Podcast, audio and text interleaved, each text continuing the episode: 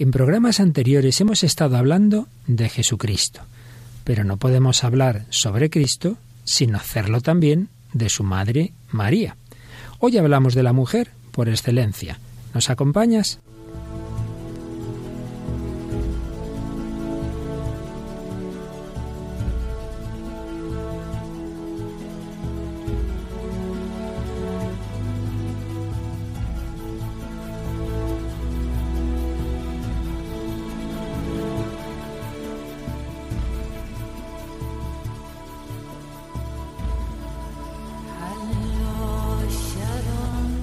El hombre de hoy y Dios, con el padre Luis Fernando de Prada.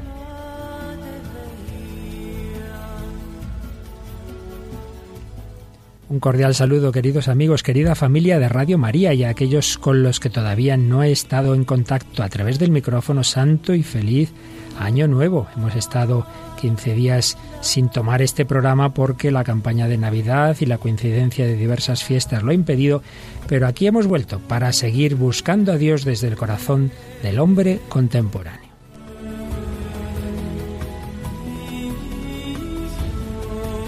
Y hoy me acompaña una mujer contemporánea, Raquel Sánchez Mayo. ¿Qué tal, Raquel? Hola, padre Luis Fernando. Has empezado bien el año, ha sido buena. Eh, se hace lo que se puede, pero sí. Seguro que sí, con la cara de buena que te da la Virgen María, yo creo que sí. Y es que vamos a hablar de la mujer y de la Virgen María, así que me vas a ayudar mucho. Como hemos estado en paro en estos días, no tenemos así especiales mensajes de Facebook ni correos, ¿verdad? Pero los vamos a tener enseguida. Así que recuerda a nuestros oyentes cómo pueden entrar en el Facebook pues en el buscador de Facebook ponéis, es, en la barra superior, el huequecito ese, ahí ponéis el hombre de hoy y Dios. Aparecemos nosotros, le dais un botoncito que pone me gusta y entonces pues ya recibiréis, pues bueno, pues os llegarán nuestras noticias que ponemos tan interesantes. Y a nosotros vuestros comentarios también tan interesantes y siempre tan agradables. Pues nada, vamos adelante, vamos a hablar de la Virgen María, vamos a hablar de la mujer.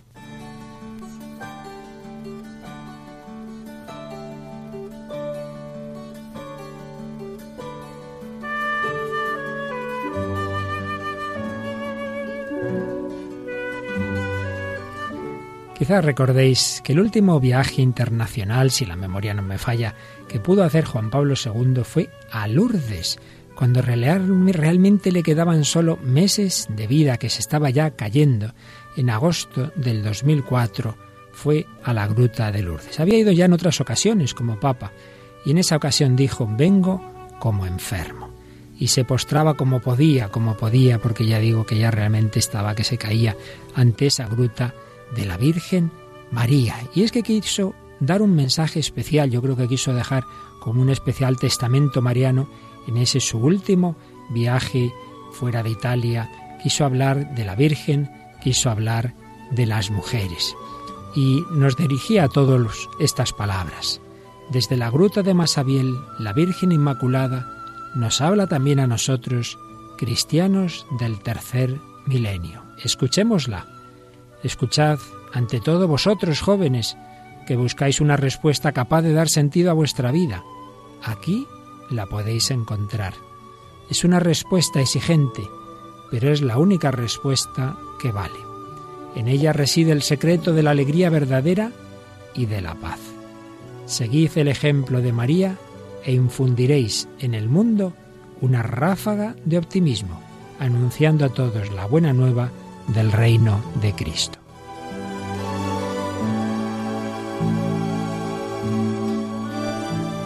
Y después decía unas palabras a las mujeres que nos va a leer Raquel. Desde esta gruta os hago una llamada especial a vosotras las mujeres.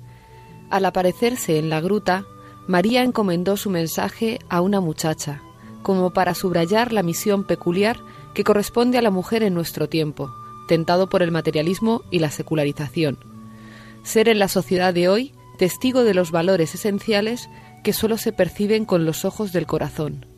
A vosotras, las mujeres, corresponde ser centinelas del invisible. Qué bella expresión. Os corresponde ser centinelas del invisible. Y habló mucho también de la importancia de defender la vida. Fue uno de los grandes temas de su pontificado, la cultura de la vida, una vida que está especialmente encomendada a la mujer y decía estas palabras el Papa.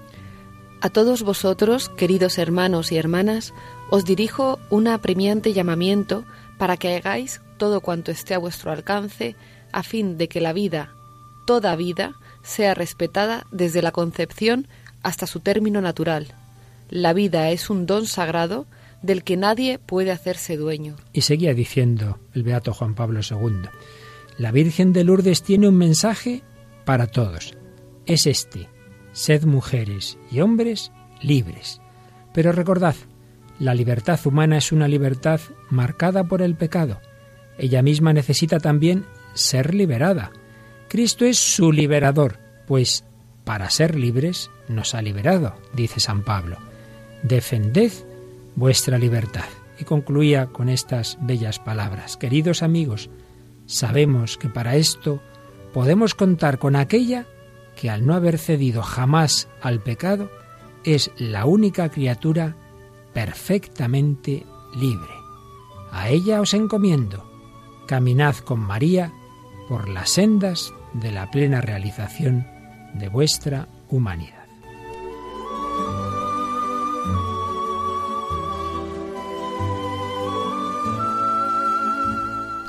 Caminad con María por las sendas de la plena realización de vuestra humanidad. ¿Te ha gustado, Raquel? Sí, muy, muy bonitas las palabras. Además, en Lourdes, ese sitio tan, tan maravilloso. tú estuviste con Benedicto XVI, me contabas sí, antes. Estuve, no la última vez, he estado después, pero para mí es un sitio, vamos, de gracia y de una presencia de, de, de, la Virgen María impresionante y de un gran consuelo para enfermos y para, bueno, y para los que no, para los que tenemos otras enfermedades que no son del cuerpo. Sin duda, mira, siempre recuerdo un amigo que era entonces seminarista y que pasaba los veranos, vacaciones, mucha parte de las vacaciones allí de voluntario. Y me acuerdo que él me contó una vez que había pues muchos enfermos ante la gruta y había una mujer muy en una camilla, muy enfermita, completamente paralítica, no podía moverse y de pronto vio que estaba llorando y le dijo, "Sufre mucho, llora, llora porque sufre mucho." Y la mujer dijo, "No, no, no, estoy llorando de alegría, porque la Virgen me acaba de hacer entender que mi sufrimiento tiene un sentido. Me acaba de dar alegría en medio de la cruz. Y es verdad lo que dices, ¿eh? hay pocos milagros físicos, los hay, bueno, pocos, en comparación de los espirituales, porque a ver, hay muchos. Pero en fin, lo normal es sobre todo la gracia espiritual, la curación del alma, de tantas cosas. De hecho, no sé si te has fijado, Raquel, que hay en una de esas laderas que hay detrás de la gruta, que, se, que va por ahí, se empina un poquito la, la montañita, hay una, una estatuilla que representa a un ciego que tiene una venda puesta. Y la historia es la siguiente, una mujer italiana eh, se quedó ciega. Y entonces, al quedarse ciega, también lo que suele ocurrir, perdió la fe. Se enfadó con Dios, Dios ha permitido que yo me quede ciego, no puede ser, para ti, para tan, y estuvo años alejada de la fe. Pero una vez la consiguieron convencer de que fuera allí a una peregrinación a Lourdes. No se curó, no recobró la vista, pero recobró la fe. Y entonces dio un donativo con el cual mandó hacer ese monumento, esa pequeña, esa estatua, y puso a los pies, a los pies de ese ciego, pone esta frase: tener fe es más importante que tener vista. El Señor nos cura sobre todo el alma, porque a fin de cuentas el cuerpo antes o después, pues todos nuestros cuerpos van a quedar heridos y van a acabar muriendo y, eso sí, luego se resucitarán, pero la curación será al final, ¿verdad? Entre tanto, lo más importante es que nuestra alma, que nuestro corazón estén sanos, estén completamente llenos de Dios, como estaba el de la Virgen María. Pues hoy vamos a hablar de esa figura femenina. Hemos estado hablando tanto de Jesucristo, que es el centro de la fe cristiana, pero si estamos hablando del hombre de hoy y Dios, estamos hablando de la presentación del cristianismo al hombre contemporáneo, también tenemos que hablar de la presentación de esa figura imprescindible. Decía el fundador de Schoenstatt, el padre Kentenich, que María no es el centro, pero está en el centro. Obviamente el centro es Cristo, pero claro, no podemos hablar de Cristo sin hablar de su madre, porque Cristo es el Hijo de Dios hecho hombre. ¿Y cómo se ha hecho hombre? ¿Cómo se ha encarnado?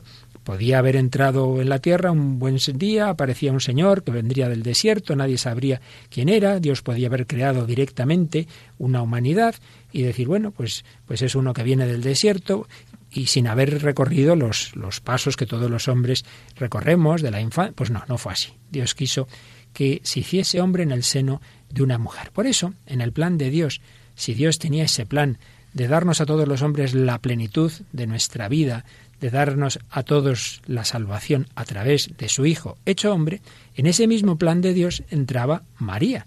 Para Dios no hay casualidades, no es que Dios cuando ve el pecado original dice, uh, vaya lío, de ahora que he creado al hombre, a ver qué hago yo ahora. Hombre, no, Dios ve toda la historia, ve el futuro, sabe todo lo que va a ocurrir y tiene una providencia. Y en esa providencia Él ha pensado en que el centro de la historia va a ser su Hijo eterno, por supuesto, pero su Hijo hecho hombre en el seno de María. Por eso hablar de Cristo implica hablar de María. De hecho, el Catecismo de la Iglesia Católica en su número 487 dice lo siguiente. Lo que la fe católica cree acerca de María se funda en lo que cree acerca de Cristo, pero lo que enseña sobre María ilumina a su vez la fe en Cristo. Están ambas figuras, como no podía ser de otra forma, relacionadas. Y fíjate una cosa muy bonita, Raquel, todas las fiestas de Cristo tienen, digamos, su paralelo en María. Eh, ¿Celebramos la Navidad? Pues hay una fiesta que es la Natividad de María, el 8 de septiembre, ¿no? Celebramos, por ejemplo, la ascensión del Señor. Pues hay una fiesta que es la Asunción de María. ¿Qué día, qué día es la Asunción de la Virgen? Ay, ay, qué cara de susto. El 15 de agosto, hija mía, el 15 de agosto. Qué despiste. Bueno, y además tú que vives en Toledo, esto para matarte, porque es la Virgen del Sagrario. Bueno, pues así lo podíamos ir viendo un poco con todas las grandes fiestas del Señor, que tienen su paralelo en la Virgen María. Y por eso, fíjate que el catecismo nos habla de que desde toda la eternidad Dios ha pensado en María y existe el término católico, entendido católicamente, porque se puede entender mal, de la predestinación, la predestinación de María. A ver qué nos dice el catecismo. Dios envió a su Hijo, pero para formarle un cuerpo quiso la libre cooperación de una criatura. Para eso, desde toda la eternidad, Dios escogió para ser la madre de su Hijo a una hija de Israel, una joven judía de Nazaret en Galilea, a una virgen desposada con un hombre llamado José, de la casa de David. El nombre de la Virgen era María. El Padre de las Misericordias quiso que el consentimiento de la que estaba predestinada a ser la madre precediera la encarnación, para que así como una mujer contribuyó a la muerte, así también otra mujer contribuyera a la vida. Fíjate que aquí hay una idea muy importante que ya hemos comentado en algún otro programa, y es que Dios suele hacer las cosas pidiendo nuestra colaboración. Obviamente la creación de la nada pues no pudo colaborar nadie en ella, pero a partir de eso Dios siempre pide colaboración. Dios y por ejemplo Jesús hizo el milagro de la multiplicación de los panes y los peces, pero tenía que haber panes y peces que multiplicar, ¿verdad? Por eso había un niño, ¿verdad?, que llevó ahí sus cinco panes, sus dos peces. Eh, las bodas de Caná, Jesús convierte el agua en vino, pero ¿qué tuvieron que hacer antes los hombres? Llenar las sinajas de agua. Podía haber dicho que se llenen de agua, pues no, señor. Eso háganlo ustedes, que eso lo pueden hacer ustedes. Yo ya me encargo de lo difícil que es convertirlo en vino, ¿verdad? Vemos ahí esa dinámica del Señor que es la de un buen pedagogo. No es buen profesor ni buena enseñanza a un niño darle todo hecho que enseñarle poco a poco, ir haciendo las cosas. Por eso yo te hago trabajar y estudiar y no me seas vaga. Bueno, pues esto es lo que hace el Señor, que busca colaboradores. Pues bien, la principal colaboradora de la obra de la redención es la Virgen María. Y nos ha dicho el catecismo, como Dios quería que su hijo se hiciese hombre, para formarle un cuerpo, quiso la libre cooperación de una criatura. Entonces tuvo que prepararla, no es así de repente a ver qué va a ocurrir aquí. No, desde toda la eternidad Dios ha elegido a una mujer. No es que llega el año clave de la historia y dice, a ver entre las que hay aquí, a ver quién cogemos. No, no, la ha ido preparando. La, eh, hizo una familia, dentro de esa familia iba a llegar unos padres santos, la tradición los llama Joaquín y Ana, y luego esa niña va a ser concebida sin pecado original. Hay cinco grandes verdades sobre la Virgen María, Raquel, cinco grandes verdades. Cuatro son ya dogmas, dogmas eh, definidos por la Iglesia y una quinta que no está definido, pero que está en toda su tradición. Eh, vamos a ver si me dices alguna de esas verdades. A ver, Raquel, a ver, a ver. Sí, es muy fácil, es muy fácil. No pongas cara de susto. El 1 de enero, la primera fiesta del año que celebramos. Madre de Dios. Santa María, Madre de Dios, claro, hija mía, claro. Santa María, Madre de Dios. Pues ese es, como podrán ver o detectar nuestros oyentes, aquí no te, no te soplamos, no te decimos las cosas de antemano. Así que aquí hay que prepararse. Bueno, pues Santa María, Madre de Dios, es la verdad central sobre la Virgen, porque todo lo demás era en función de que iba a ser la Madre de Dios. Ahora bien, la Madre de Dios que celebramos el 1 de enero implicaba que había que preparar a la Virgen para serlo. Y por tanto, segunda verdad que creemos sobre la Virgen. La Inmaculada Concepción. Uy, cómo te ríes. Claro que sí, muy bien, muy bien. La Inmaculada Concepción, que celebramos en el día 8 de diciembre. 8 de diciembre. Claro, claro. Claro, claro que sí, claro que sí. Te veo muy mal de fechas, ¿eh? Bueno, Santa María, Madre de Dios. Para serlo, mm, para ser Madre de Dios, iba a ser Inmaculada. Ya llevamos dos verdades dogmáticas.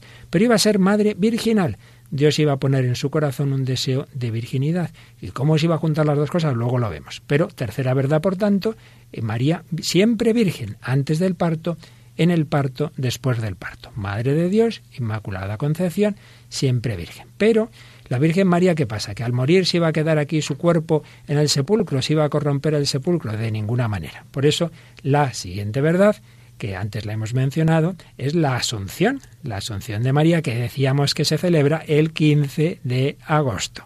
La Virgen del Sagrario en Toledo y en otras muchas localidades, la Virgen Blanca, etcétera, etcétera. Ya llevamos cuatro grandes verdades. María, Madre de Dios, María Inmaculada, María siempre Virgen, María Asunta a los cielos. Todo esto es dogmático.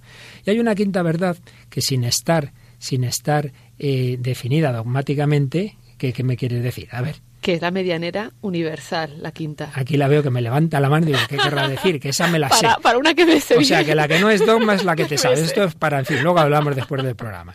Pues bien, bien, María Medianera de todas las gracias es una forma de decirlo, porque tiene como muchos matices esta verdad. Es corredentora, colaboradora del Señor, madre de la Iglesia, madre de, los, de todos los hombres, madre espiritual de los cristianos, y medianera, en fin. Hay muchas eh, expresiones que hablan de la relación de María con nosotros de cómo María no solo le ha dado la vida a Cristo, sino que nos la quiere dar a nosotros. Así que cinco grandes verdades sobre la Virgen María. Esa Virgen que se llama María. Es muy bonito, pues todo lo que se ha estudiado sobre el nombre de María, probablemente significa excelsa, en fin, hay diversas etimologías, pero bueno, antes de seguir escuchamos una canción del padre Gonzalo Mazarrasa interpretada por chicas de la Fraternidad Seglar, que nos hablan de esa mujer que se llamaba María.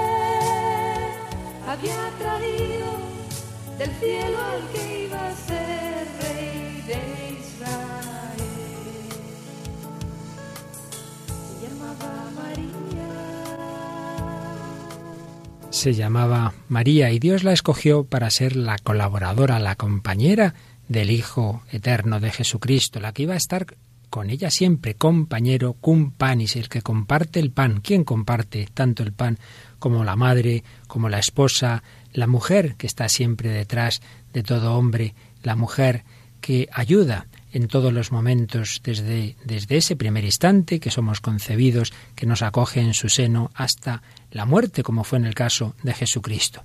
Y antes de seguir, como nosotros siempre queremos relacionar, digamos, la dimensión antropológica, en este caso la mujer fiel, la mujer que ayuda al esposo, que ayuda al hijo, vamos a recordar una escena preciosa de esa película La vida es bella, de Roberto Benigni, en que, como sabéis, el esposo y el hijo son de raza judía y la mujer es italiana. Entonces estamos en el régimen nazi, eh, que están encarcelando a los judíos, metiéndolos en trenes y los envían desde Italia a los campos de concentración en Polonia, en Alemania, etc.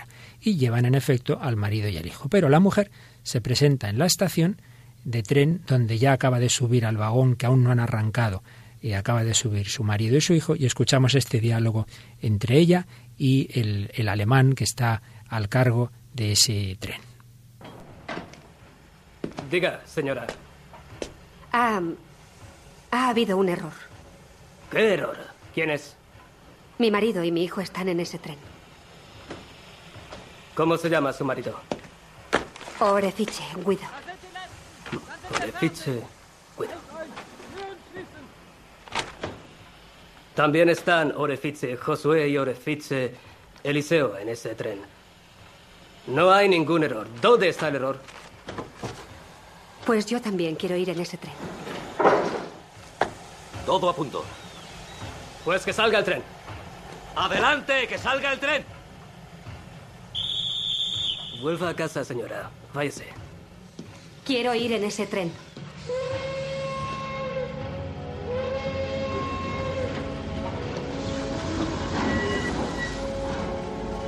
Pido ir en ese tren.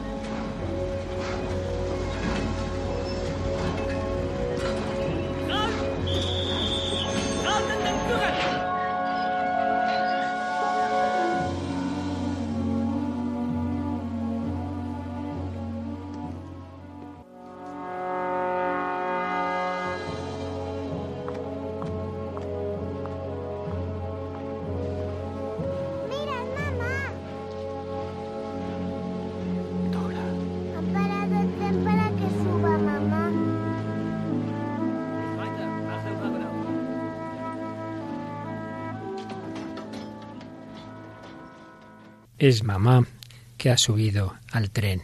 Es la imagen de la esposa, de la madre, siempre fiel, que está ahí, que podía haberse quedado en su casa, que podía haberse librado de ese sufrimiento. Esto, la película es ficción, pero ¿cuántas veces se da en la realidad? Por eso, el Señor siempre actúa sobre una realidad humana que él mismo ha creado, que es la familia, que es esa complementariedad hombre y mujer, que es la importancia del papel de la madre. Hay una canción sobre la madre compuesta por Luis Eduardo Ascoy, que es un cantante católico peruano que se dedica a evang- uy, Luis Eduardo, no, Luis Enrique, Luis Enrique Ascoy, que nació en Lima en 1965 y que emplea la música para evangelizar, está casado ya hace unos años y vamos a escuchar esta preciosa canción precisamente dedicada a la madre.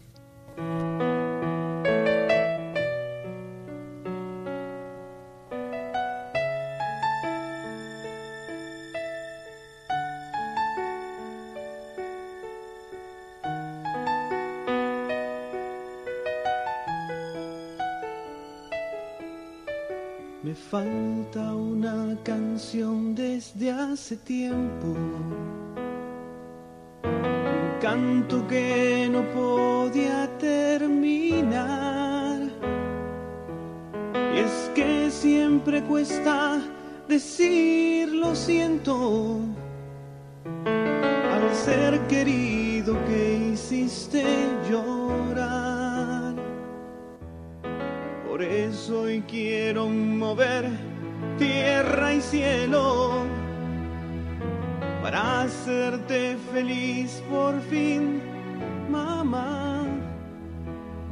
Y juro que yo siempre tendré tiempo para venir a verte y conversar.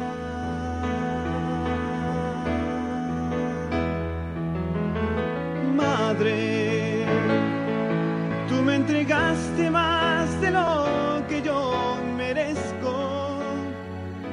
Déjame ahora compartirte mis anhelos.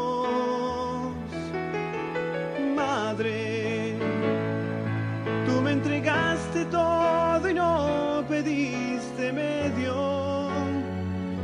Déjame ahora repetirte que te quiero.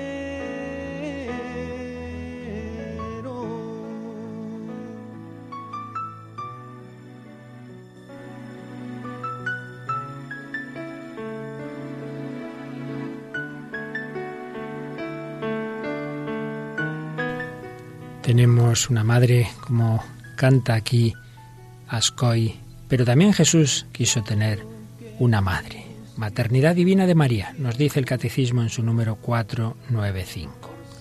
Llamada en los Evangelios la Madre de Jesús, María es aclamada bajo el impulso del Espíritu como la Madre de mi Señor, desde antes del nacimiento de su Hijo. En efecto, aquel que ella concibió como hombre por obra del Espíritu Santo y que se ha hecho verdaderamente su Hijo según la carne, no es otro que el Hijo eterno del Padre, la segunda persona de la Santísima Trinidad. La Iglesia confiesa que María es verdaderamente Madre de Dios, Teotocos. La Teotocos. E Isabel, en la visitación movida por el Espíritu Santo, en efecto la llamó la Madre de mi Señor. ¿De dónde a mí que me visite la Madre de mi Señor?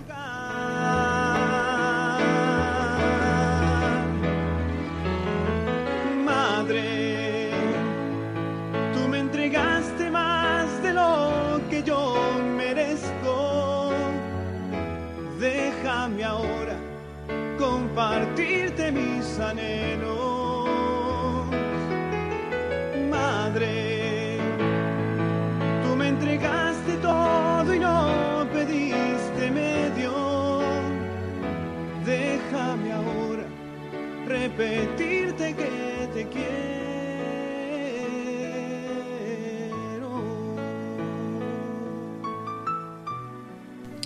Aquí seguimos, queridos amigos, en Radio María, en El Hombre de Hoy Dios, hablando de la mujer, de la mujer por excelencia, María, hablando desde la realidad humana de la mujer, a esa mujer que es la Madre de Dios, con Raquel Sánchez Mayo y un servidor, Padre Luis Fernando de Prada. Pues precisamente hoy, como no podía ser de otra forma, nuestro testimonio es de una mujer.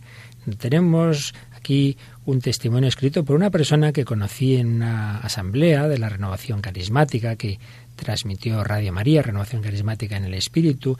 Me contó cosas digo, "Hombre, pues venga, nos lo cuenta. No, es que me da reparo el micrófono. Digo, pues escríbanos. Y nos me ha mandado bastantes cosas muy bonitas. No podemos leer todos, pero Raquel, nos has destacado algunos de los eh, detalles, algunos de los rasgos que nos cuenta Mari Paz en su testimonio He hecho un pequeño resumen y bueno, ella cuenta que desde cree en Dios desde los seis años y medio, dice, y, entonces eh, recibió la comunión y a los pocos días dice que fue a la carnicería a ver a su padre y que le vio pues con la cabeza apoyada en las manos y le dijo, ¿qué te pasa, padre? Entonces el padre le dijo que le dolía mucho la cabeza. Y dice ella que fue corriendo a su casa y le rezó al, al niño Jesús y le pidió que curase a su padre, que le duele mucho la cabeza. Entonces cuando el padre volvió, eh, pues le dijo que, que, ya, que ya no le dolía. Entonces dice que fue corriendo a ver al niño Jesús y, y dice que le tocó sus pies y le dio gracias por haber curado a su padre. Y ese es el primer día, dice que yo empecé a creer en él. Entonces, después de esto, pues bueno, ella cuenta que pasó 23 años de su vida, pues eh, muy, muy duros, muchos problemas, con enfermedades. Y, y, bueno pues que ella siempre pues era muy generosa con los demás y se daba pero que hay veces pues que las personas pues como pues no siempre responde como nos gustaría. Uh -huh. y pues bueno pues tuvo unas experiencias ahí pues un poco desagradables con gente que a lo mejor ella esperaba que le hubiera respondido y no le y no, lo, y no le respondió no entonces pues ella dice que se fue desgastando un poco y, y empezó a sentir pues un, un rencor un rencor que le fue destruyendo hasta el punto de, de caer en una depresión profunda y, y, bueno, dice que empezó a sentir muy mal, incluso em, empezó a, a enfermar, a tener problemas eh, en, el, en, el, intestino y tal, y pasaba unas noches malísimas, dice que mucho miedo pensando, ¿y ahora qué problema vendrá? ¿Qué, enfer qué enfermedad nueva tendremos? Y, y, bueno, ya pues tomando un cariz más desesperante, ¿no? Incluso llegó a pensar en atentar contra su propia vida, ¿no? Fue entonces cuando ella dice, Dios me mandó un ángel, ¿no? Se cruzó una persona en su vida y le invitó pues a hacer el seminario de las siete semanas que lo hacen en la renovación, la renovación carismática. Y, y entonces pues pues como muchas veces decimos sí sí iré pero luego pues luego no vamos pero bueno pero esta mujer le insistió y, y le dijo unas palabras preciosas le dijo Maripaz no te puedes imaginar cómo te quiere el Señor te quiere muchísimo y te lleva en sus brazos. Entonces, pues ella dice que sintió hizo un escalofrío en su cuerpo y entonces pues fue, empezó a ir al, al seminario.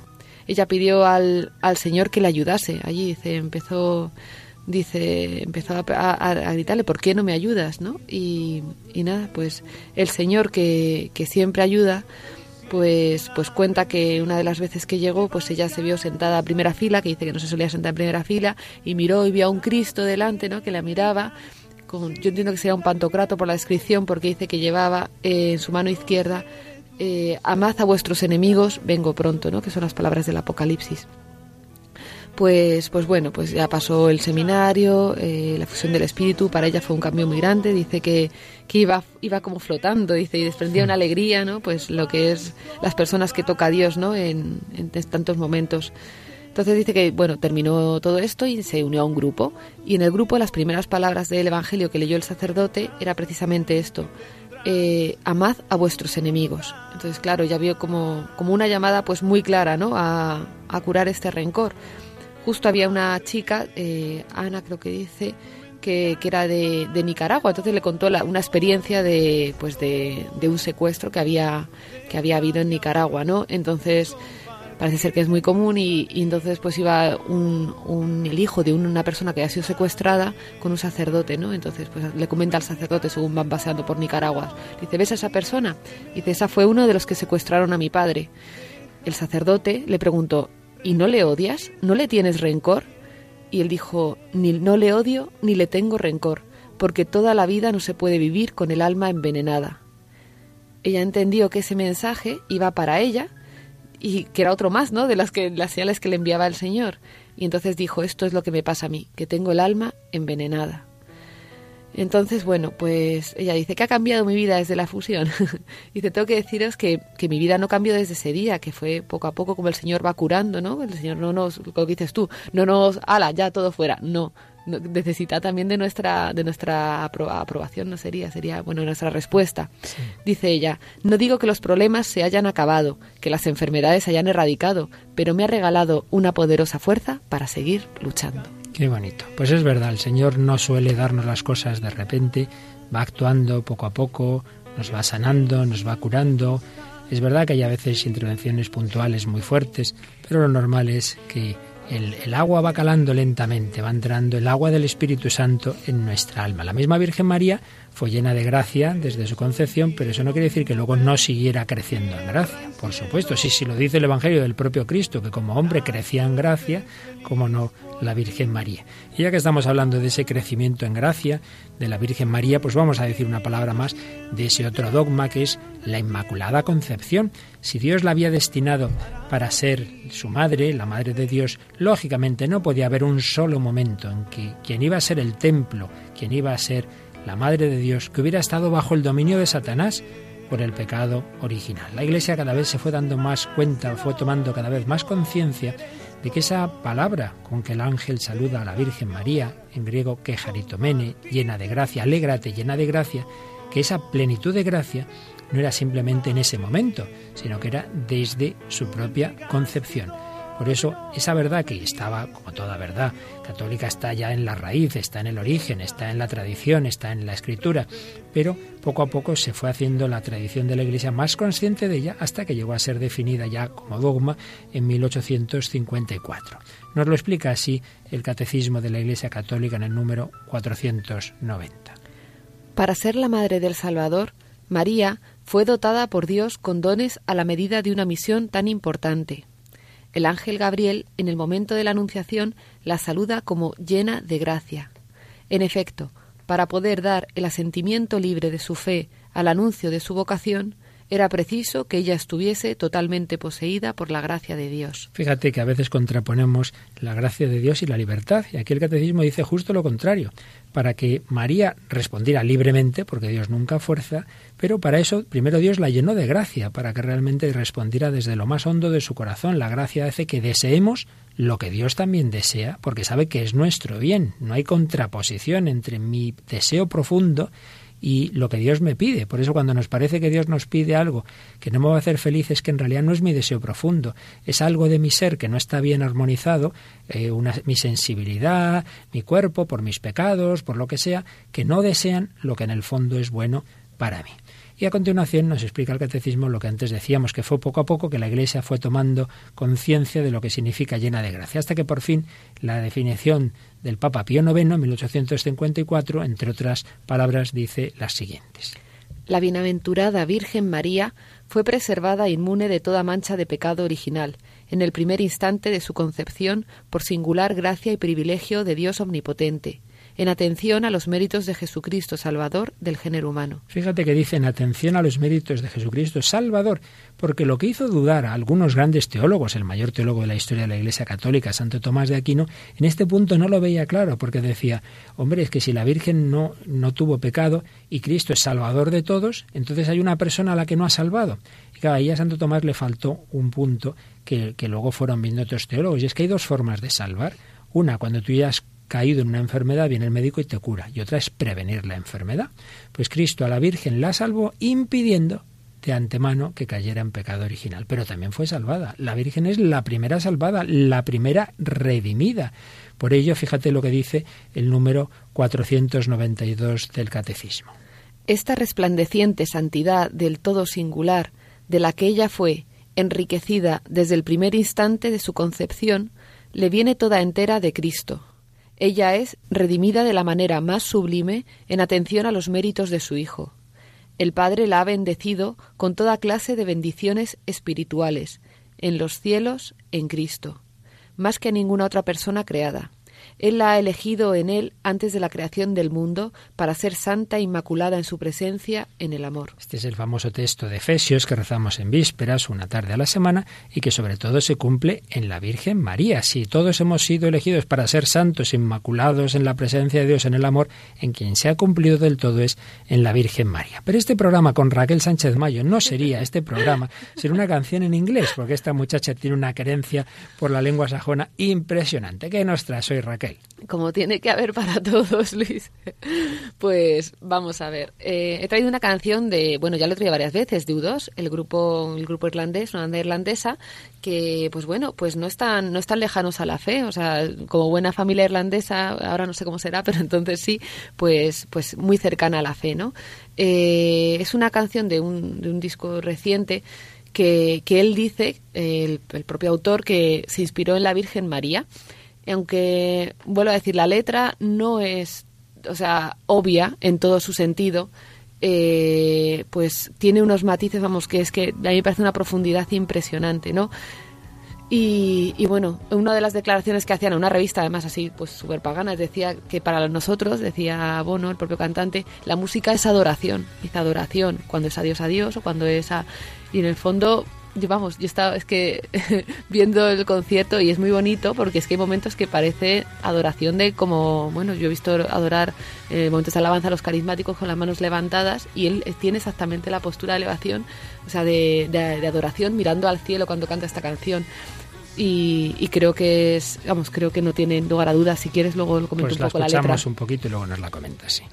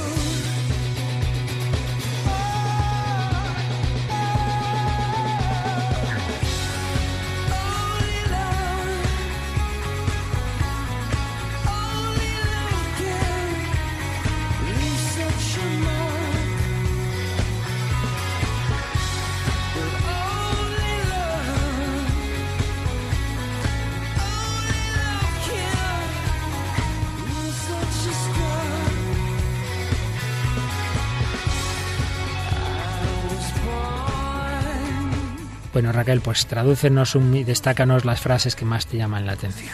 Bueno, hay una frase que a mí me conmueve mucho que dice, solo el amor puede dejar tal marca, solo el amor puede curar tal cicatriz, tal... A mí esto, yo es que, a mí es que me emociona porque ¿cuál es la marca del amor? Pues a mí es que yo pienso primero en María, solo, solo el amor de Dios puede hacer una mujer pues tan maravillosa y tan bella como es la, nuestra madre, ¿no? Y luego también pienso en la cruz, ¿no? O sea, solo el amor puede hacer una obra de redención tan maravillosa como es la cruz, ¿no? Y, y bueno, y luego otra vez, pues solo el amor puede curar nuestras heridas, ¿no? Es que solo es el amor, ¿no? Solo Dios, al final. Eh, es muy bonita porque dice al final también, eh, estamos justificados hasta que muramos. Esto es una, vamos, una referencia clara a la justificación de Cristo, ¿no? Que nos ha justificado y también, como decías tú ahora, la Virgen María desde antes de nacer, ¿no? La justificó. Dice, tú y yo, dice, glorificaremos al magnífico, a Dios, ¿no? O sea, es una, a mí me parece una total alabanza. Porque la canción se llama Magnificent. Magnificent, decir, sí, magnífico haciendo- Dios, el, Sí, haciendo un juego con lo de Magnificat. Además, Ajá. o sea, es que lo dice, que estaba Ah, sí. pensando en la Virgen María y es un poco el, el, el juego, ¿no? De, de eso, de magnificar a Dios y desde el principio pone además, empieza la canción diciendo, he nacido para estar contigo en este momento, en este sitio. Y es que yo creo que es un poco, pues, la, no sé, ¿no? Yo creo que la vocación de cada uno, ¿no? De Dios nos pone en un sitio y tal para estar con Él y estamos hechos para Dios. Y ya termina la canción con eso, hasta que muramos y entonces glorificaremos al Señor. Es totalmente un- una manera profunda, ¿no? De, de decir esto, incluso habla, he nacido para cantar para ti. O sea, pues esa es la vocación del cantante, claro, pero el que le diga, se podemos poner lo que, lo que seamos, he nacido pues para, para hacer tu voluntad, pues si soy madre, soy madre, si soy consagrada, soy consagrada y pues lo que seamos cada uno desde nuestra situación. sin duda. Pero ya que estamos con un programa de la Virgen María, hoy vamos a tener no un testimonio, sino dos. dos. Porque nos has traído otro de otra mujer Sí. que nos recuerda mucho lo que nos vas a contar, según antes me lo estabas explicando, eh, lo que realmente ocurrió con la Virgen María. Pero bueno, vamos por partes. Empiézanos contando un poquito esta historia de René, me parece. René se llama así. Eh, bueno, mm, es una historia, yo creo que os va a encantar. Eh, René tenía, bueno, una hija y entonces, pues esta hija, pues muere asesinada por un por un chico, por un joven que iba en un coche al doble de la velocidad permitida y encima con una tasa de alcohol bastante considerable, ¿no? Bueno, yo creo que jurídicamente decir asesinado ahí no es lo más exacto, bueno, pero bueno, sí. es Bueno. homicidio por imprudencia. Homicidio pero por bueno, imprudencia, sí. Se si puede oye decir. algún abogado y dice, eh, sean ustedes precisos. Bueno, que, que perdonen mi ignorancia en estos temas, que es Entendido, completa, es entendidos. completa. Bueno, pues ella, pues tras, eh, pues tras juicios y tal, consigue una pena para el chico de 22 años de cárcel. Entonces, pues, pues se queda bastante satisfecha con la pena. Y eh, bueno, empezó a dar eh, conferencias sobre, pues, sobre los efectos, bueno, por el conducir y el alcohol, tal. Pero ella notaba que aunque esto, pues hombre, también tendría su fruto, ¿no? Su buen fruto de concienciar a la gente, pues que había algo dentro de ella que, un desasosiego, dice, ¿no? Que algo, algo le faltaba, ¿no? ¿Y qué es lo que le faltaba? Pues que no había perdonado realmente al, al chico que había atropellado a su, a su hija, ¿no? Se, se dio cuenta eh, de que tenía que perdonarle, ¿no? Entonces, pues le escribió una carta y lo primero que puso es esto precisamente, te perdono, te perdono. Y, bueno, fue maravilloso porque ella notó, o sea, una, un alivio y bueno, leo directamente lo que decía. Podría haberlo odiado para siempre y el mundo me hubiera dicho que tenía todo el derecho de hacerlo, pero no iba a hacerme un bien ni a mí ni le hubiera hecho un bien a él. Hubiera envejecido amargada, llena de ira y de odio.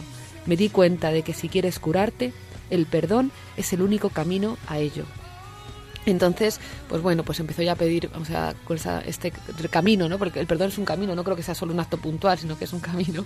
Empezó ya a pedir perdón, su familia también, y es maravilloso porque, claro, el chico que también tenía pues un, un- un- pues una herida muy grande, decía, fue como si me quitaran una carga del pecho. Ni siquiera yo podía perdonarme, y ella me ofreció su perdón. Ya no tenía que esconderme detrás de una careta. Bueno, pues pues es, es maravilloso porque han empezado además a hacer giras hablando sobre el perdón y sobre tal. Y bueno, incluso al juez escribió una carta pidiendo que le reducieran la sentencia, y hablando del arrepentimiento. La, la- del- la madre de la, la niña atropellada es la que escribió. al La que escribe al propio juez para Ajá. decirle que el chaval, eh, Eric se llama, está profundamente arrepentido y que merecía el perdón. Y bueno, y pues, van dando charlas sobre, sobre, sobre esto, ¿no?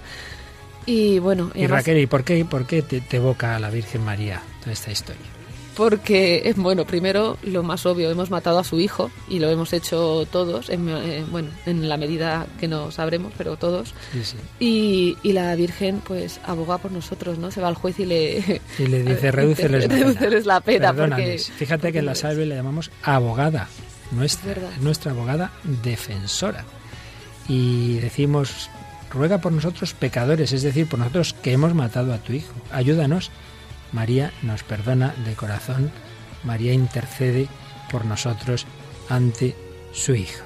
El misterio de la Madre, el misterio de la Virgen María. Seguiremos hablando el próximo día de las verdades sobre la Virgen, porque evidentemente en un solo programa no podemos tocar todas, pero Raquel vamos a hacer llorar un poquito a nuestros oyentes con un trocito de otra película impresionante, antigua, pero que es una maravilla. Nos introduces Marcelino Panivino.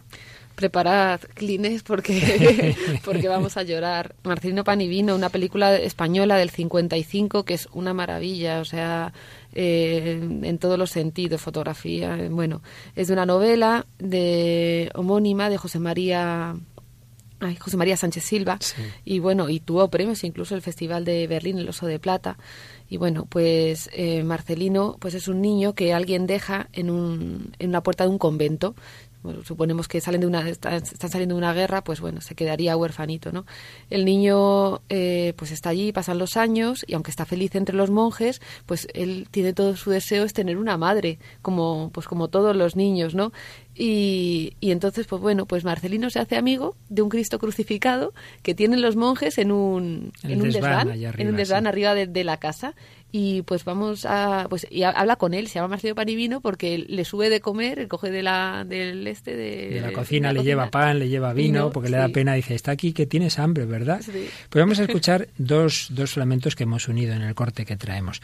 Uno es un diálogo en el que está hablando Marcelino con Jesús y un segundo diálogo, pero que es ya el último, que es cuando realmente se produce el desenlace de la historia, que es conmovedora. Escuchamos Marcelino Pan y Vino hablando con Jesucristo.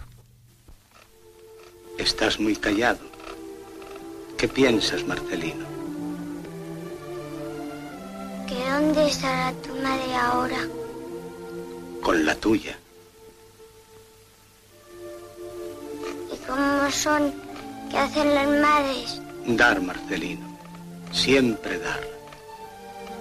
¿Y qué dan? Dan todo. Se dan a sí mismas. Dan a los hijos sus vidas y la luz de sus ojos hasta quedarse viejas y arrugadas. ¿Y feas? Feas no, Marcelino. Las madres nunca son feas.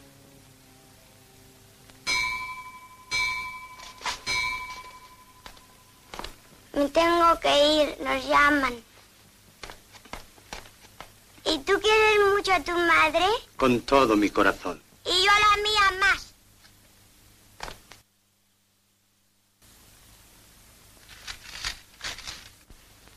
Bien, Marcelino.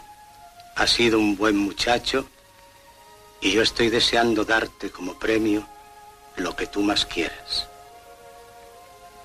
Dime, ¿quieres ser fraile como Fray Bernardo, como Fray Papilla y el Padre Superior? ¿Quieres mejor que venga contigo, Manuel? Solo quiero ver a mi madre.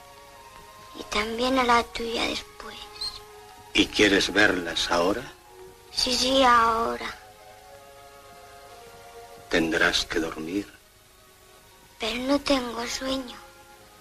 Ven. Yo te lo daré. Bueno.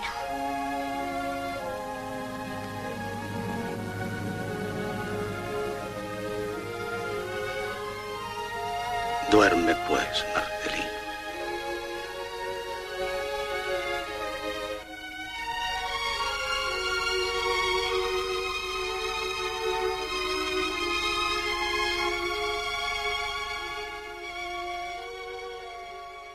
Duerme, pues, Marcelino. Y así moría este niño. Veía a su madre y a la Virgen María. Bueno, por más que hayamos avisado, aquí tengo a Raquel y a Mónica en el control ya con el pañuelo, porque hay que reconocer que es una escena conmovedora de este niño que representa a tantos niños que buscan a su madre, que es un reflejo de María, nuestra madre. No hay que olvidar que muchos, muchos santos, una cosa curiosa, Santa Teresa, Santa Teresita, San Ignacio, Carol Wojtyła, perdieron a su madre de pequeños y se dirigieron a la Virgen María y le dijeron, ahora de una manera muy especial tienes que ser nuestra madre, tienes que ser mi madre.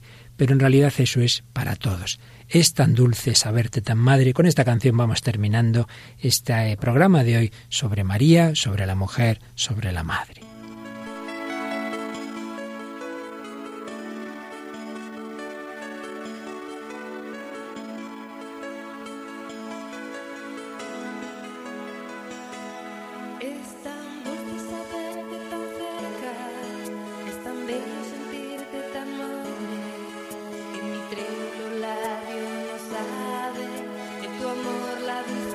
cantar.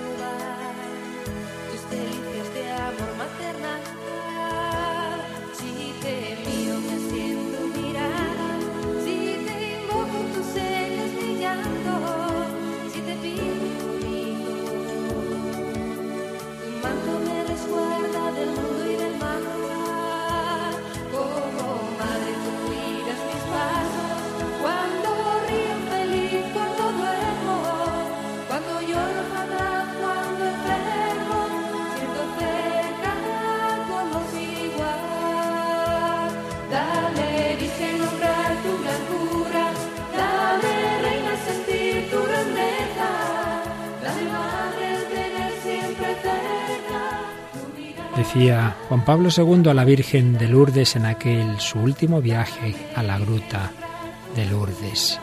Dios te salve María, mujer de dolor, madre de los vivientes, Virgen esposa al pie de la cruz, nueva Eva, sé nuestra guía por las sendas del mundo, enséñanos a vivir y a difundir el amor de Cristo, enséñanos a estar contigo al pie de las innumerables cruces en las que tu Hijo se encuentra aún crucificado.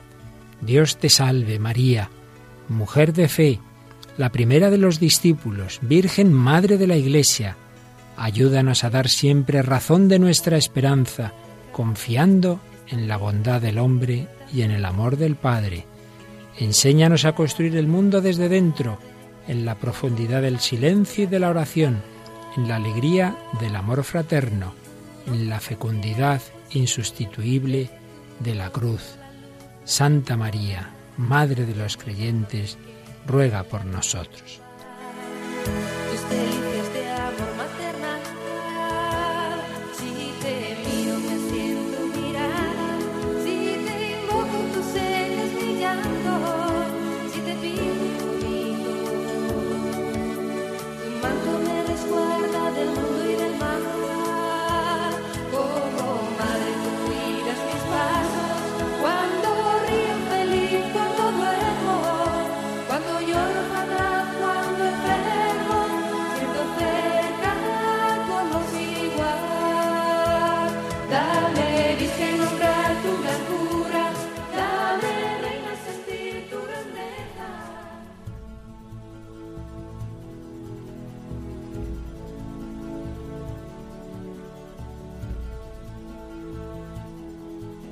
Bueno, Raquel, nos da pena que se nos haya terminado el programa de la Virgen María, que a nosotros mismos nos ha dejado conmovidos, ¿verdad? Sí, qué penita. Y bueno, pero el próximo día más, próximo día más.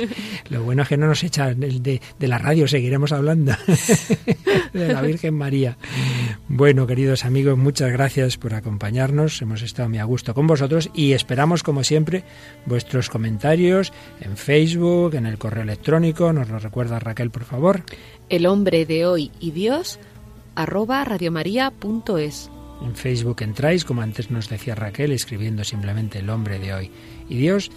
eh, podéis pedir todos los programas que llevamos, eh, que por cierto en, en, el CD en el que estamos ahora mismo están también esos tres programas especiales que dedicamos al libro de la infancia de Jesús de Benedicto XVI. Yo recuerdo que estamos todavía en la campaña de Navidad que os estamos pidiendo permanentemente esa ayuda para seguir extendiendo Radio María. Pues una manera de dar un donativo es pedir programas de, de la radio y dar un donativo por ellos. Todo ello lo podéis hacer llamando al número de teléfono 902 500 518. Pues muchas gracias a Raquel Sánchez Mayo, a Mónica Martínez en el control y a todos vosotros, queridos amigos, que un día más, que una semana más habéis compartido con nosotros la búsqueda de Dios desde el corazón del hombre hoy, desde el corazón de la mujer, de la madre, de la esposa, de la Virgen María. Que ella os bendiga y hasta el próximo programa, si Dios quiere.